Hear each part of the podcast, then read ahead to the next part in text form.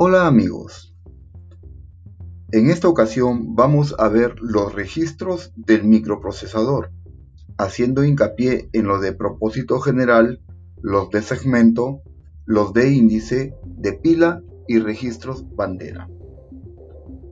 Adicionalmente vamos a ver la programación en Assembler, conociendo las instrucciones más usadas de este lenguaje de programación. Complemento a esto, realizaremos programas básicos en este lenguaje.